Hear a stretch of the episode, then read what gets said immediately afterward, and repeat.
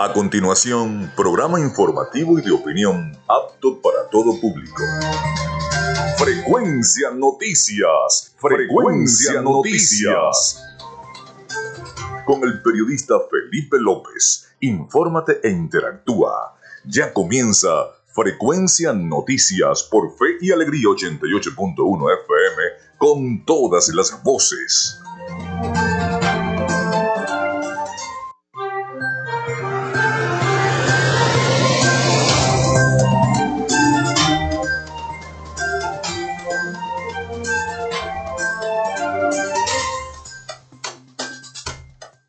Aquí estamos, amigas y amigos, ¿cómo están? ¿Cómo se sienten? Son las 11 y 8 minutos de la mañana. Desde este momento estamos conectados con toda la información a través de Frecuencia Noticias y Radio Fe y Alegría 88.1 FM. Bienvenidos todos a nuestro programa. Les saluda Felipe López, mi certificado el 28108, mi número del Colegio Nacional de Periodistas el 10571. En la producción y community manager me acompaña la licenciada Joanna Barbosa, su CNP 16911 en la dirección y producción general eh, la licenciada Iranía Costa y Winston León en la producción general, coordinación de los servicios informativos, la licenciada Graciela Portillo. Nuestras redes sociales, arroba frecuencia noticias en Instagram y arroba frecuencia noti en Twitter. Mi cuenta personal, arroba Felipe López TV, tanto en Instagram como en Twitter. Llegamos también por las diferentes plataformas de streaming, el portal www.radiofeyalegrianoticias.com y también pueden descargar la aplicación de la estación para sus teléfonos móvil o tablet. Este espacio se emite en diferido como podcast en las plataformas iVoox, Anchor, Spotify, Google Podcast Tuning y Amazon Music Podcast. Y también recordarles que Frecuencia Noticias es una presentación de la panadería y charcutería San José, el mejor pan de Maracaibo.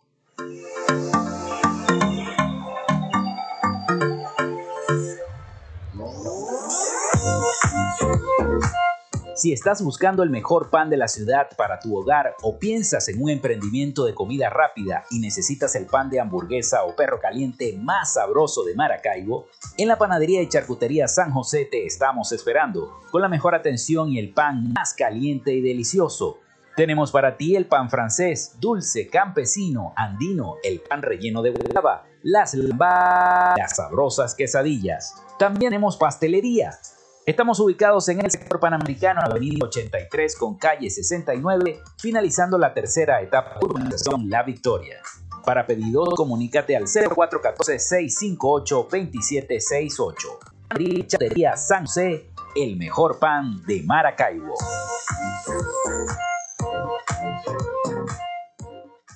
Y también lo hacemos en una presentación de la Gobernación del Estado Zulia y de Social Media Alterna.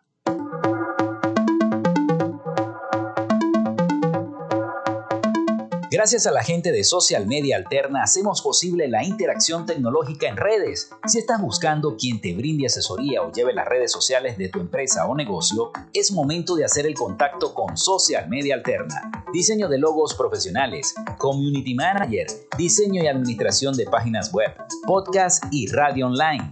Haz crecer tu negocio y la idea que tienes en mente en este momento. Llámalos al 0424 634 8306 o contáctalos en arroba social media alterna y establece ya un plan de contrato para llevar tus proyectos y productos profesionalmente en redes sociales. Recuerda, es Social Media Alterna.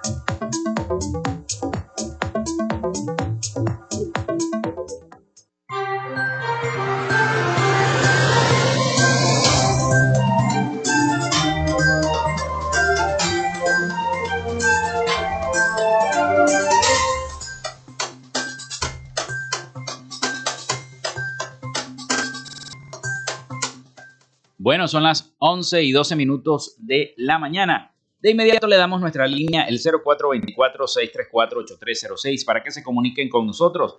Recuerden mencionar su nombre y cédula de identidad. También nuestras redes sociales, arroba frecuencia noticias en Instagram y arroba frecuencia noti en Twitter. Hoy es día de fiesta, 24 de junio. Día de fiesta, sí señor. Vamos a revisar las efemérides del día de hoy. Bueno, por supuesto, la batalla de Carabobo fue un 24 de junio del año 1821 y es lo que estamos conmemorando el día de hoy. También muere Pedro Camejo Negro I en 1821, militar venezolano. El libertador Simón Bolívar en la batalla de Carabobo asciende a José Antonio Páez a general en jefe por su brillante participación en el año 1821. En honor al libertador Simón Bolívar, el general Carlos Sublet dicta, un decreto donde cambia el nombre de Ciudad de Angostura a Ciudad Bolívar, un 24 de junio de 1846. La Plaza Mayor de Valencia cambia de nombre a Plaza Bolívar en 1889. También un día como hoy nace Roy O. Disney en 1893, empresario estadounidense, socio y cofundador, junto con su hermano menor Walt Disney, de Walt Disney Company en el año 1923, mejor conocida como Disney, una de las empresas más grandes y exitosas de la historia. Se funda la compañía Alfa Romeo en el año 1910. Nace Juan Manuel Fangio en el año 1911, un gran piloto argentino. Se inaugura el Arco del Triunfo de Carabobo o Arco de Carabobo en 1921. El general Juan Vicente Gómez inaugura el Teatro Circo Maracay, hoy conocido como Teatro Ateneo de Maracay, en el año 1926. También muere Julio Cervera Baviera en el año 1927, ingeniero y militar español, inventor del primer sistema técnico de la radio y uno de los primeros en patentar la telegrafía sin hilos. La Orquesta Sinfónica de Venezuela realiza su primera presentación pública en el año 1930, 24 de junio también. Un día como hoy muere Carlos Gardel en 1935, actor y cantante argentino. A las 9 y 30 de la mañana, durante el desfile militar conmemorativo de la batalla de Carabobo en el Paseo Los Ilustres, el presidente Rómulo Betancourt sufre un intento de asesinato al estallar un carro bomba en 1960. El atentado fue planificado por el dictador dominicano Rafael Leonidas Trujillo. Eso fue un 24 de junio de 1960. La Sociedad Bolivariana dona al Museo Nacional de Colombia el testamento de Simón Bolívar en el año 1960. La central nuclear, Atucha en Argentina comienza su producción comercial de energía eléctrica en 1974. Es la primera central nuclear de la historia en Latinoamérica destinada a la producción de energía eléctrica de forma comercial. Muere Fidias Danilo Escalona en el año 1985, locutor y presentador venezolano.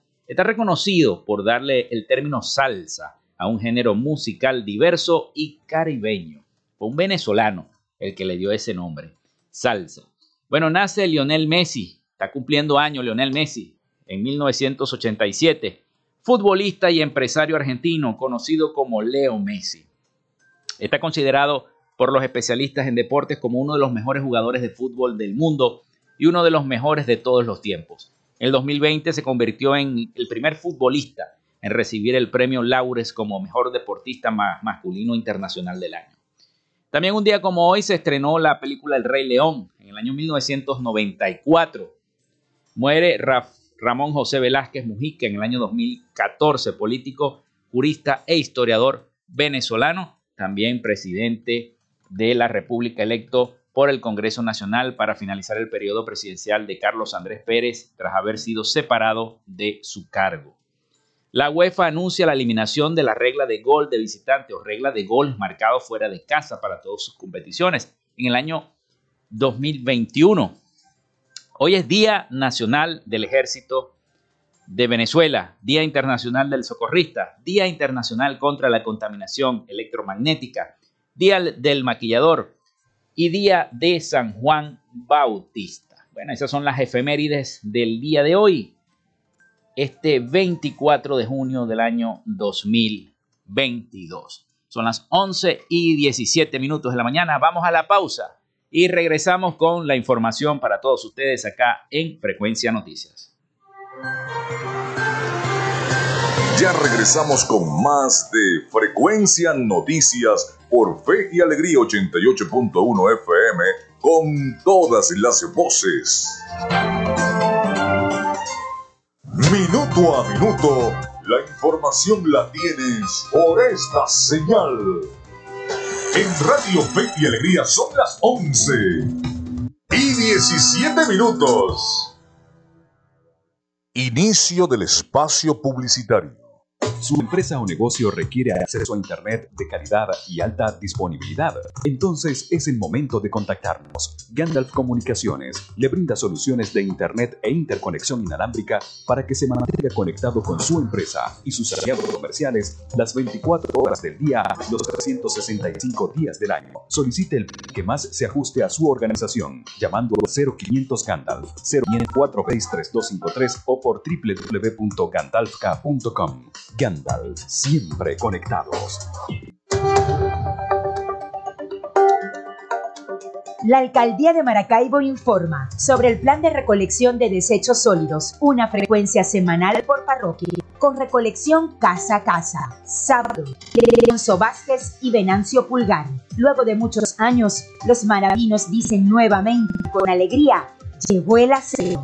Alcaldía de Maracaibo, incluyendo soluciones. Fin del espacio. Escucha 88.1 FM. Te toca y te prende.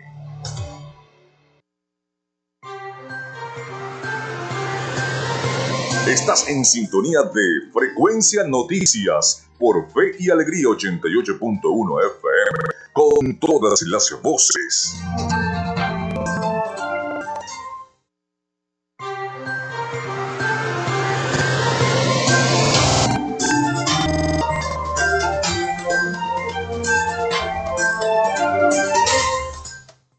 11 y 19 minutos de la mañana acá en Frecuencia Noticias a través de 88.1 FM, Fe y Alegría con todas las voces. Bueno, y este, les tenemos por aquí una nota antes de entrar en los audios que les tengo preparados el día de hoy. Es que Venezuela y la Organización Panamericana de la Salud revisan cooperación para la atención sanitaria la gestión del presidente Nicolás Maduro y la Organización Panamericana de la Salud sostuvieron un encuentro este jueves para revisar la agenda de cooperación, que incluye la recuperación gradual de los servicios esenciales del sistema sanitario del país. En el encuentro estuvo presente, de acuerdo a una nota de prensa del canal estatal venezolana de televisión, el representante de la OPS en Venezuela, Cristian Morales, la Delcy Rodríguez, la vicepresidenta de la República, Magali Gutiérrez, ministra de Salud de la Administración del Estado, y Gabriela Jiménez, ministra de Ciencia y Tecnología de la referida gestión. Una fuente de la OPS explicó a la agencia EFE que hay una amplia agenda de trabajo conjunto para garantizar la salud universal de todos los venezolanos. Este apoyo, prosiguió, incluye el apoyo a la campaña de vacunación contra el sarampión, y polio que va a beneficiar a millones de niños, la recuperación gradual de los servicios esenciales de la salud y la vigilancia epidemiológica para proteger a todas las personas del COVID-19 y otras enfermedades transmisibles. Igualmente, la fuente señaló que habrá apoyo de la OPS para reforzar las capacidades regulatorias y el primer nivel de atención de salud. El pasado 19 de junio, Morales informó que la OPS y la Organización Mundial de la Salud implementan 32 proyectos para reforzar el sistema sanitario de Venezuela en coordinación con las autoridades del país. Estamos discutiendo con el Ministerio de la Salud dónde están las prioridades para poder invertir lo que son las áreas de salud integral, comunitaria, levantar las capacidades de gestión, entregar inmediatamente los insumos, recuperar la infraestructura, expresó Morales en una entrevista a un canal de televisión. Explicó que estos proyectos buscan dar apoyo en medicamentos, insumos y levantar las capacidades de los centros de la salud en Venezuela. Bueno, ahí está esa nota. Vamos entonces con otra información que les tengo por aquí. Hay toda un revuelo el día de hoy en redes sociales, en las diferentes plataformas de mensajería, todos los canales de información. Y es que eh, intersectación de las comunicaciones es el tema. El 20% de las líneas telefónicas de la compañía Movistar filial de la multinacional española Telefónica, han sido presuntamente afectados por solicitudes de intersectación legal solicitadas por organismos del Estado venezolano presuntamente. Y esto ha traído un revuelo inmenso en las redes sociales y en la información. Vamos a escuchar el siguiente reporte sobre esta situación de estas presuntas intersectaciones en las comunicaciones en Venezuela. Al menos 1.584.547 líneas telefónicas de la compañía de telecomunicaciones Movistar, filial del grupo español Telefónica que opera en Venezuela desde 2005, resultaron afectadas por solicitudes de interceptación legal en 2021 por parte de autoridades competentes venezolanas, entre ellas el Ministerio Público a través de sus fiscales y organismos policiales, según revela el informe de Transparencia en las Comunicaciones 2021 de la multinacional española. Consultado por La Voz de América, Andrés Aspurua, director ejecutivo de BS Infiltro y Venezuela Inteligente, explica que no hay manera de saber a quiénes les han interceptado las comunicaciones o perfiles, pero aclara que sí tienen maneras de tener una idea. Saber que algunas personas cuyas comunicaciones han sido interceptadas incluyen ONGs o actores cívicos, en la escala es muy grande y esto indica que esto es un abuso sistemático. No hay manera de esconder esto bajo eh, investigaciones penales legítimas. Se nota que es un tema excesivo y abusivo de parte del Estado. El informe también refiere que han registrado 149.152 solicitudes de metadatos asociados a las comunicaciones, lo que se refiere a la información personal del suscriptor. En ese sentido, ya que la intercepción de una línea de más allá del monitoreo de una llamada. Pudieran estar viendo el las llamadas, podrían estar viendo del teléfono en tiempo de estar viendo el texto, incluyendo los textos de los códigos de verificación que pueden estar mandando distintos servicios. De momento, el Ministerio Público no se ha referido al menos informe de transparencia divulgado por Foro Carolina Alcaldes de América, Caracas.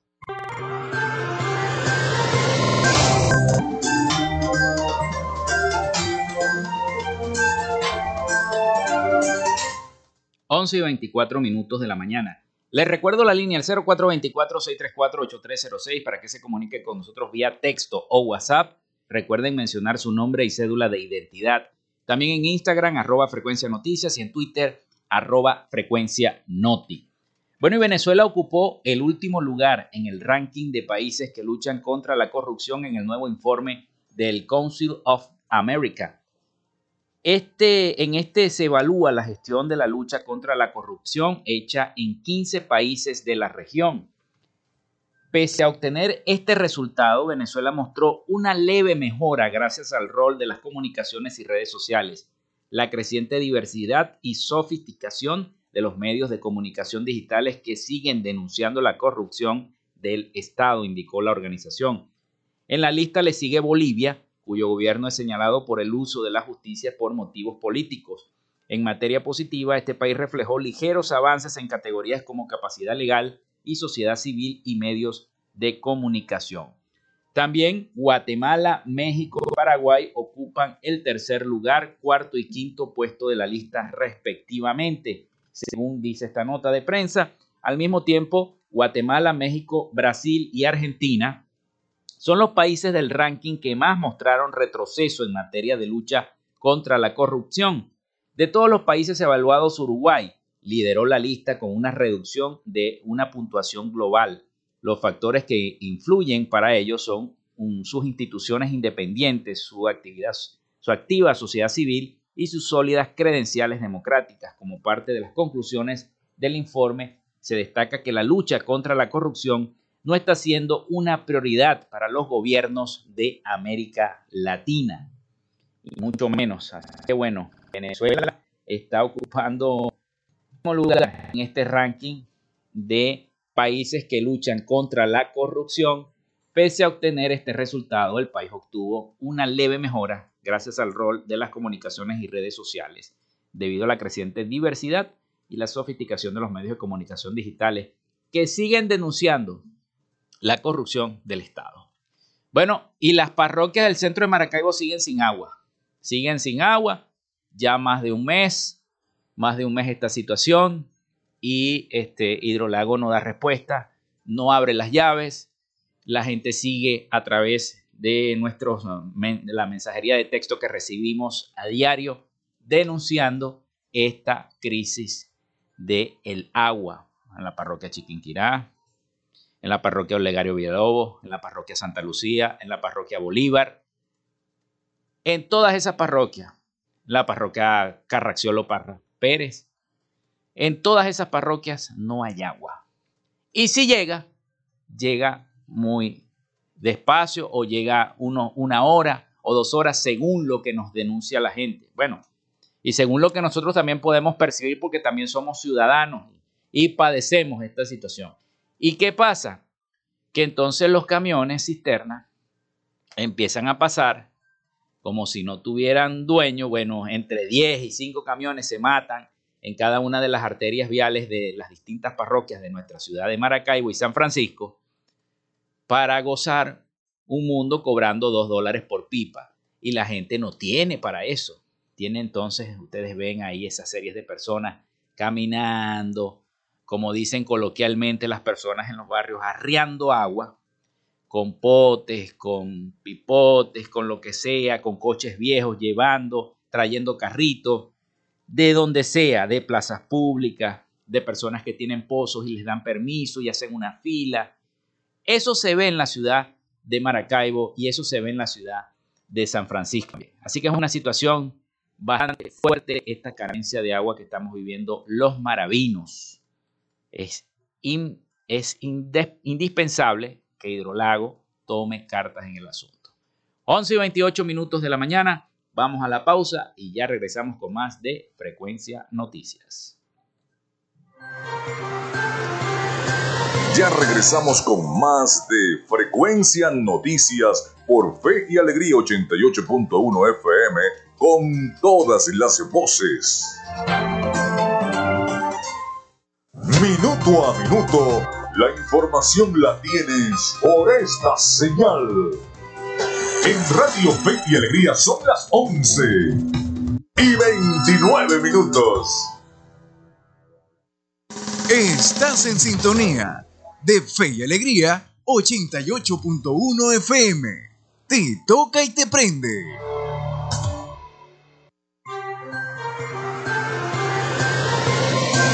Escuchas Frecuencia Noticias por Fe y Alegría 88.1 FM con todas las voces.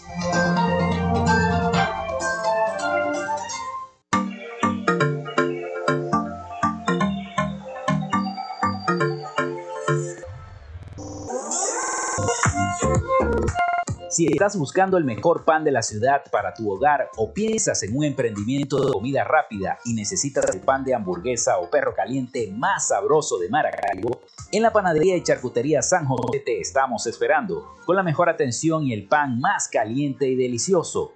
Tenemos para ti el pan francés, dulce, campesino, andino, el pan relleno de guayaba, las lambadas y sabrosas quesadillas. También tenemos pastelería Estamos ubicados en el sector panamericano, avenida 83 con calle 69, finalizando la tercera etapa de la urbanización La Victoria.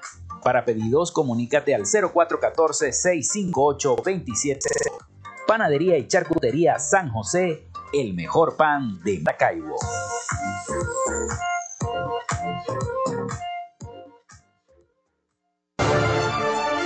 Creemos en el esfuerzo y la dedicación para cumplirle a los zulianos en sus necesidades más urgentes. Acompañamos el sentido de pertenencia del pueblo zuliano con programas sociales que fortalecen la salud de la gente. Miles de familias atendidas por la Fundación Barrio a Barrio en nuestras comunidades con atención médica integral, clínicas móviles y entrega gratuita de medicinas el programa Signo Vital, con intervenciones quirúrgicas a cientos de pacientes que han recuperado la esperanza de una vida útil. El programa Con Buenos Ojos, entregando miles de lentes correctivos para ver el futuro con alegría. Cada mes, 150.000 exámenes de laboratorio y química gratuitos en los centros hospitalarios y clínicos ambulatorios en todo el estado. Un esfuerzo indetenible para avanzar con todos los ciudadanos hacia una vida mejor. Gobernación del Zulia.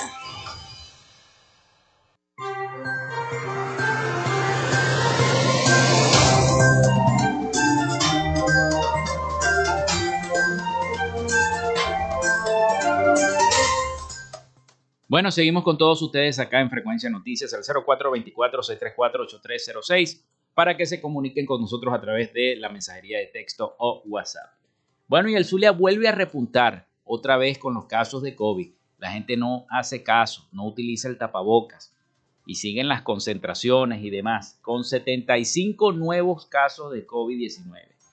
Además del Zulia, con 75 casos, le siguen los estados Yaracuy con 26, Bolívar con 19 y Miranda con 16. En las últimas 24 horas no se registró decesos por el COVID. La vicepresidenta ejecutiva Delcy Rodríguez ofreció este jueves el acostumbrado reporte sobre la situación del COVID-19 en el país, donde anunció la detección de 164 nuevos casos durante las últimas 24 horas para alcanzar los 525.340 contagios desde el inicio de la pandemia en marzo del año 2020.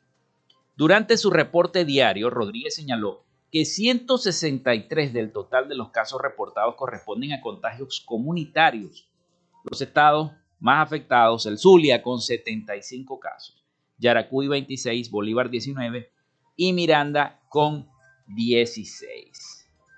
Sobre los casos de COVID-19 registrados en el Zulia, la ministra también indicó que Maracaibo tuvo 44 casos y San Francisco 16. Fueron los municipios más afectados por la propagación del virus. Indicó que fue detectado en el puesto de atención social integral del Aeropuerto Internacional Simón Bolívar de Maiquetía, en el estado La Guaira, un solo caso procedente de Panamá. Así que bueno, precisó que los 525.340 casos de COVID-19 detectados hasta este momento, unos 517.998 se encuentran recuperados, lo que equivale al 99% a lo que agregó que 1.617 casos se encuentran activos en Venezuela. Bueno, y la gente no hace caso, pues. Yo veo los centros comerciales full, la gente sin tapaboca, como si nada estuviese pasando.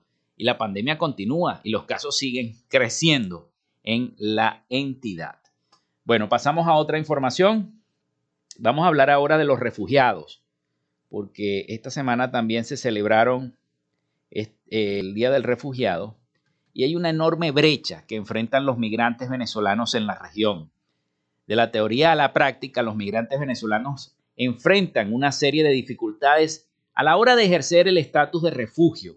Y a pesar de que es un derecho consagrado en los tratados internacionales y declaraciones ratificadas por la mayoría de los países de la región, en la práctica no siempre se cumple este estatus de refugiado, sobre todo para nosotros, para los venezolanos que están en esta diáspora que cada día se incrementa más. Vamos a escuchar el siguiente informe de nuestros aliados informativos en La Voz de América. El flujo de migrantes venezolanos en la región no cesa. Al menos 1.700 venezolanos abandonan su país diariamente según la OEA. Los venezolanos siguen padeciendo de eh, la emergencia humanitaria compleja, reflejada en la escasez de alimentos y, y medicinas, del alto costo de la vida, de la inseguridad eh, de la violación sistemática de los derechos humanos, de la falta de servicios básicos. Y aunque la mayoría lo hace por razones económicas, algunos consideran que dada la situación política y social del país, se dan las condiciones para que muchos de estos migrantes puedan ampararse bajo el estatus de refugio. Refugio es todo aquel que huye de eh, su país por violencia generalizada, violación a los derechos humanos, alteración del orden público y agresión extranjera. Todo eso hoy, en nuestra opinión, eh, aplica para los venezolanos. Definición que fue ampliada a partir de la Declaración de Cartagena de 1984, documento que además fue refrendado por la mayoría de los países de la región. Pero a pesar de que existe un marco legal, este derecho no siempre se cumple. Teóricamente, los países de América Latina y los países que suscribieron esa declaración deberían eh, ser mucho más flexibles al evaluar una solicitud de refugio de, una, de un migrante que viene a Venezuela. Pero ¿cuál es la realidad de los migrantes y refugiados en la región? La realidad es que hay una brecha inmensa entre la teoría, entre lo que establece la ley y los tratados internacionales la práctica. Y la práctica en la, en la mayoría de los países es no reconocer legalmente a, a, la persona que está llegando, al migrante o al refugiado. De acuerdo con datos oficiales, más de 6.200.000 venezolanos abandonaron su país en los últimos años. 900.000 de ellos han solicitado asilo o refugio en algún país de la región, de los cuales tan solo 200.000 recibieron una respuesta a su petición. Cada persona, independientemente, tiene el derecho a que su solicitud sea revisada.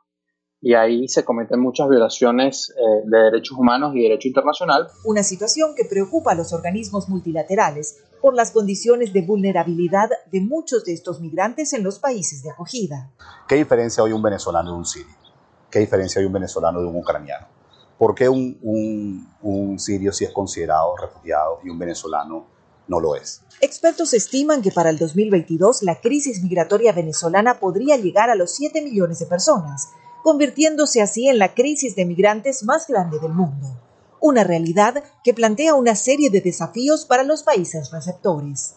Agilizar la regularización de estos venezolanos no solamente va a beneficiarlos a ellos, sino va a beneficiar al, al país receptor, porque va a tener una abrumadora mayoría que lo que quiere es trabajar, emprender o estudiar y eso va a tener un impacto positivo para la economía. Ante este panorama y más allá de las políticas internas de los países receptores, el llamado de los organismos multilaterales es a una mayor colaboración internacional para atender la crisis de refugiados venezolanos. Belén Mora, Voz de América, Washington.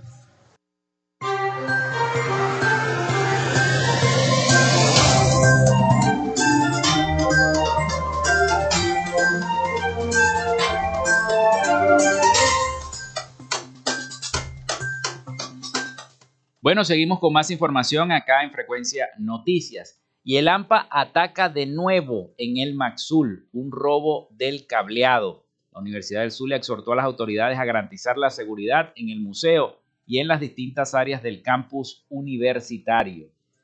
En el Museo de Arte Contemporáneo del Zulia Maxul, eh, situado en Maracaibo, reportan el robo del cableado eléctrico Condenamos este nefasto acto y aún más la afectación del servicio público para el desarrollo de nuestra idiosincrasia cultural, que con ahínco y dedicación el Maxul dispone a diario a beneficio del colectivo, refiere un comunicado publicado en su cuenta de Instagram.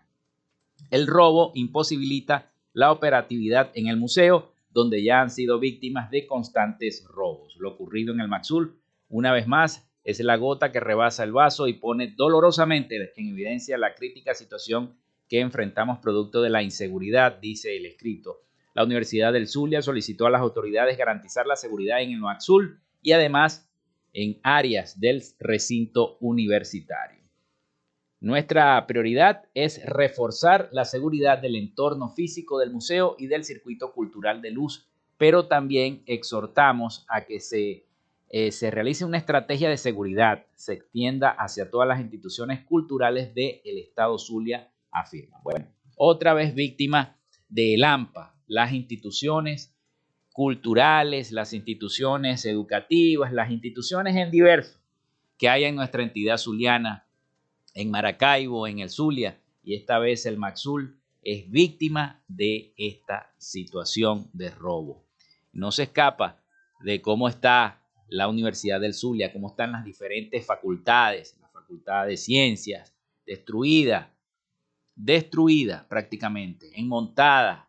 Es una situación que a mí, bueno, como egresado de luz, me duele muchísimo verla a la Universidad del Zulia en estas circunstancias tan nefastas en las que se encuentra debido a el AMPA que está destruyendo casi todas las los recintos de educación en nuestro estado Zulia. Bueno, en otra información, encuentran y los detienen en Maiquetía con más de 100 visas mexicanas falsas. Dos sujetos aprendidos intentaron ingresar a Venezuela por el Aeropuerto Internacional de Maiquetía Simón Bolívar, según informó la Fuerza Armada. Funcionarios de la Guardia Nacional detuvieron a dos personas a las que se les incautaron 109 visas mexicanas falsas eh, asimismo, el fiscal general de Venezuela, Tarek William Saab, señaló en la misma red social que los detenidos fueron identificados como Greimar Polanco y Argenis Ramírez, a quienes se les acusa de forjamiento y falsificación de visas internacionales. A finales del año pasado, el gobierno de México decidió solicitar visa a los venezolanos que deseen ingresar a dicho país ante el creciente flujo migratorio como reflejo del récord de más de 123 mil solicitudes de asilo recibidas en 2021, de las que 5.623 fueron de venezolanos, la sexta nacionalidad más numerosa. México deportó a más de 114 mil extranjeros en 2021, de acuerdo con datos de la Unión de Política Migratoria, cifras no vistas en casi 15 años, mientras que en el año fiscal 2022, que arrancó el primero de octubre del 2021, la Oficina de Aduanas y Protección Fronteriza, CBP, por sus siglas en inglés, ha contabilizado más de un millón de migrantes interceptados en la frontera sur de los Estados Unidos. Bueno, y habían dos vagabundos que hacían estas visas falsas y yo te apuesto que se las vendían a los incautos acá en Venezuela para que fueran a México y entonces pudieran hacer el papeleo. ¿Se fijan? Más de 100 visas mexicanas falsas estaban vendiendo estos vagabundos que ya están presos, menos mal. Bueno, son las 11 y 43 minutos de la mañana. Hacemos nuevamente la pausa y ya regresamos con más noticias y las noticias de Latinoamérica con el colega periodista Rafael Gutiérrez. Ya venimos con más. Quédate con nosotros. Ya regresa Frecuencia Noticias por Fe y Alegría 88.1 FM con todas las voces. Minuto a minuto, la información la tienes por esta señal. En Radio Fe y Alegría son las 11 y 43 minutos. Inicio del espacio publicitario. Ante una situación de riesgo por lluvias, actúa para cuidar tu vida y la de tu familia. Ten a mano los números de emergencia para reportar cualquier situación en tu comunidad. Investiga si en la zona en la que vives ha ocurrido alguna vez una inundación. Prepara un bolso de emergencia con agua potable, alimentos no perecederos, abrigo, linterna, radio de pila, documentos y tus medicinas de emergencia. Evita la desinformación y la información falsa. Recurre a fuentes autorizadas. Actúa con prudencia y prevención. Este es un mensaje de la Plataforma de Acción Humanitaria Nacional de Venezuela.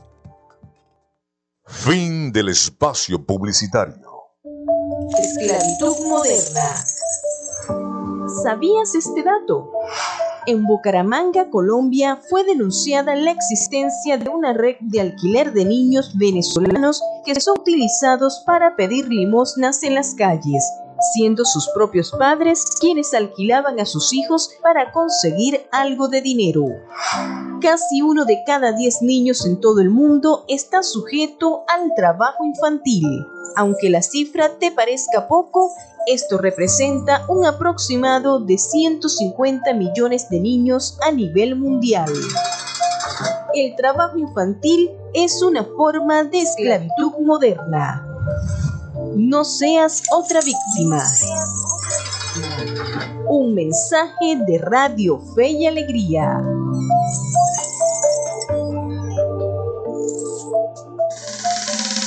Disfrutas de Fe y Alegría 88.1 FM. Te toca y te prende.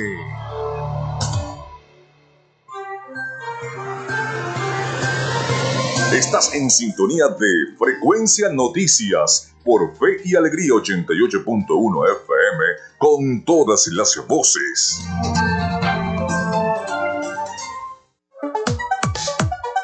Vivimos momentos de cambio en la tecnología pero la radio sigue presente, llegando lejos como medio de comunicación masivo y de alta penetración en la sociedad y las masas. Es por ello que te invitamos a formar parte de ella publicitando tu producto, emprendimiento o negocio. Enlaza tus redes sociales con el medio radiofónico y verás los resultados de una inversión efectiva. Desde Frecuencia Noticias te invitamos a formar parte de nuestro patrocinio. Comunícate con nosotros y comienza desde ya esta inversión que hará crecer tu emprendimiento o negocio al instante. Escríbenos al correo frecuencianoticiasbe.gmail.com o comunícate por los teléfonos 0424 666 7752 o 0424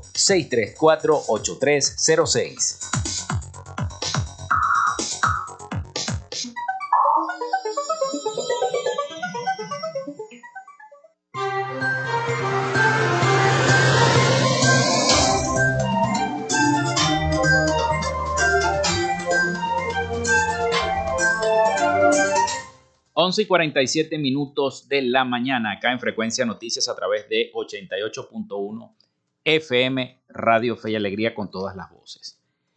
Bueno, entramos al último segmento de nuestro programa por el día de hoy. El Instituto Nacional de Meteorología e Hidrología, el INAMED, informó que para este viernes habrá núcleos convectivos asociados a lluvias o chubascos. Según el reporte oficial del diario del ente nacional, las lluvias estarán acompañadas de actividad eléctrica en áreas del Zulia, los Andes, centro occidente, los llanos occidentales, centro noreste costero, Amazonas, Bolívar y el Esequibo. Así que se esperan temperaturas máximas a los 37 grados en Falcón y Anzuategui después del mediodía. Mientras que para las zonas montañosas de Mérida se esperan temperaturas mínimas de 12 grados centígrados para horas de la madrugada. Así que allá va a ser bastante frío en Mérida. Bueno, a esta hora vámonos a Miami con el resumen de las noticias más importantes de Latinoamérica a cargo del periodista Rafael Gutiérrez Mejías. Adelante, Rafael. Noticias de Latinoamérica. El presidente electo de Colombia, Gustavo Petro, se reunió en el día de ayer por primera vez desde que ganó las elecciones con el actual mandatario Iván Duque. Contacto tuvo lugar en la Casa de Nariño y que supone el inicio de una transición tranquila hacia el primer gobierno de izquierda del país. Ninguno de los dos hizo declaraciones sobre el encuentro, que abre el camino para que Petro de la coalición del pacto histórico asuma el próximo para el 2022-2026 pero sí fueron vulgadas algunas fotografías. Sobre la reunión, Duque manifestó en sus redes sociales que fue un encuentro en el que comenzó el inicio del proceso de palme, que realizarán de manera armónica, institucional y transparente.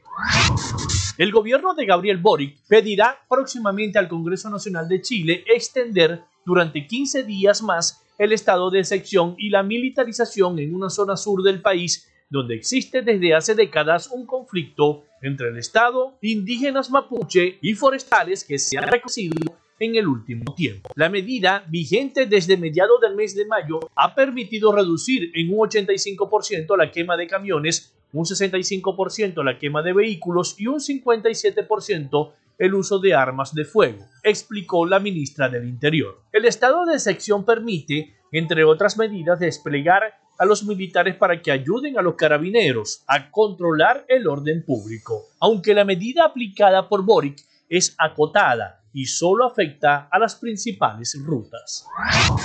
El caso del avión venezolano iraní sigue provocando una gran repercusión en la región. En el día de ayer, la congresista de los Estados Unidos, María Elvira Salazar, advirtió que el gobierno de Nicolás Maduro le abrió las puertas a Irán para que entre el terrorismo a la región. Entonces, este es el eterno problema de los terroristas. Ahora Irán se volvió a colar en el hemisferio. ¿Por qué? Porque Irán le acaba de regalar un avión como un regalo, un regalo de Irán a Venezuela para que Venezuela haga qué con ese avión.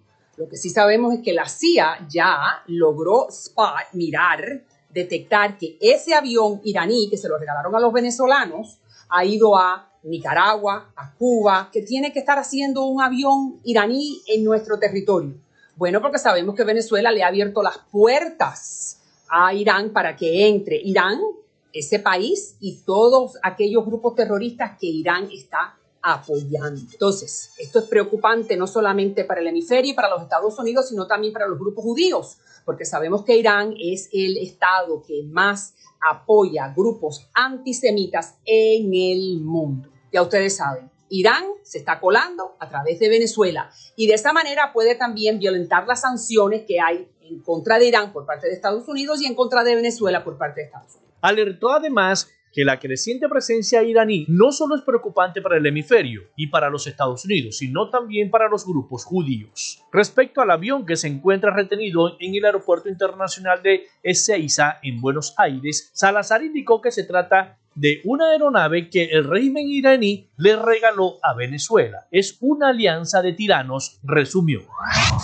La Corte Suprema de Perú rechazó en el día de ayer retornar a prisión a la política derechista Keiko Fujimori, investigada por presunto lavado de activos, quien fue liberada en el año 2020 luego de que los jueces consideraron que la sospecha de culpabilidad no era suficiente para mantenerla en prisión preventiva. Los jueces tomaron la decisión luego de denegar una apelación de la Fiscalía para que Fujimori regrese a prisión por 15 meses. Por lo tanto, Fujimori seguirá libre, pero bajo restricciones que incluyen pedir permiso si cambia de domicilio o si quiere viajar fuera del país. Fujimori está acusada de lavar millones de dólares recibidos de la constructora brasileña Odebrecht y de otros peruanos poderosos que le otorgaron efectivo en maletas para su campaña presidencial 2011 y el 2016, en las que perdió. El fiscal José Domingo Pérez acusa a Fujimori de ser la jefa de un grupo de crimen organizado, de lavado de activos, de obstrucción de la justicia y de falsa declaración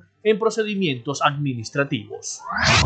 Hasta acá nuestro recorrido por Latinoamérica. Soy Rafael Gutiérrez. Noticias de Latinoamérica.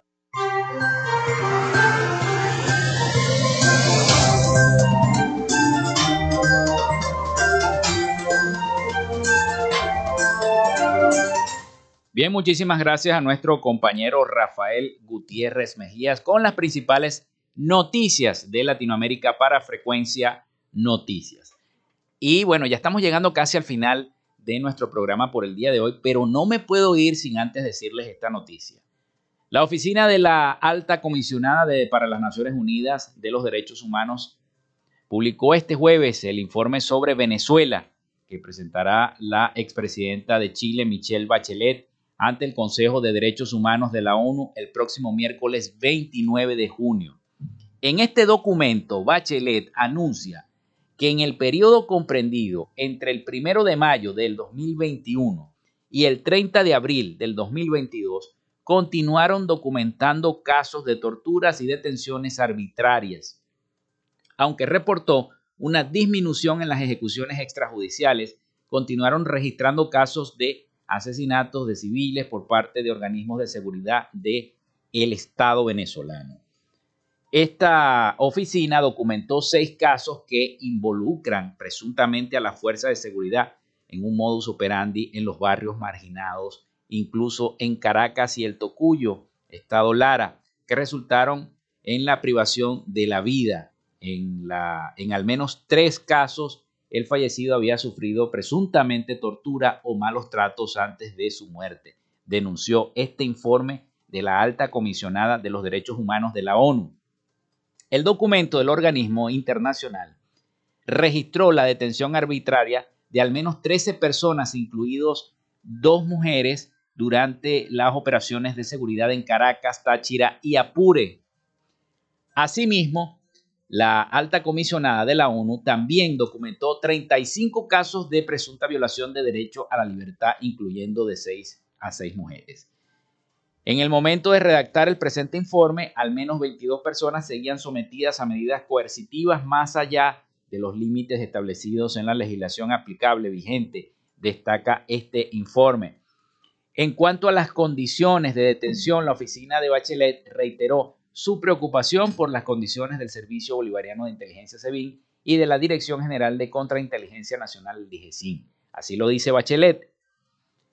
Y dice eh, que su oficina recibió denuncias de tortura o malos tratos relacionados con 14 personas privadas de libertad durante el periodo que abarca el informe. Otras cinco personas detenidas desde eh, antes del periodo que abarca el informe también presentaron denuncias similares ante las autoridades, denunció Michelle Bachelet.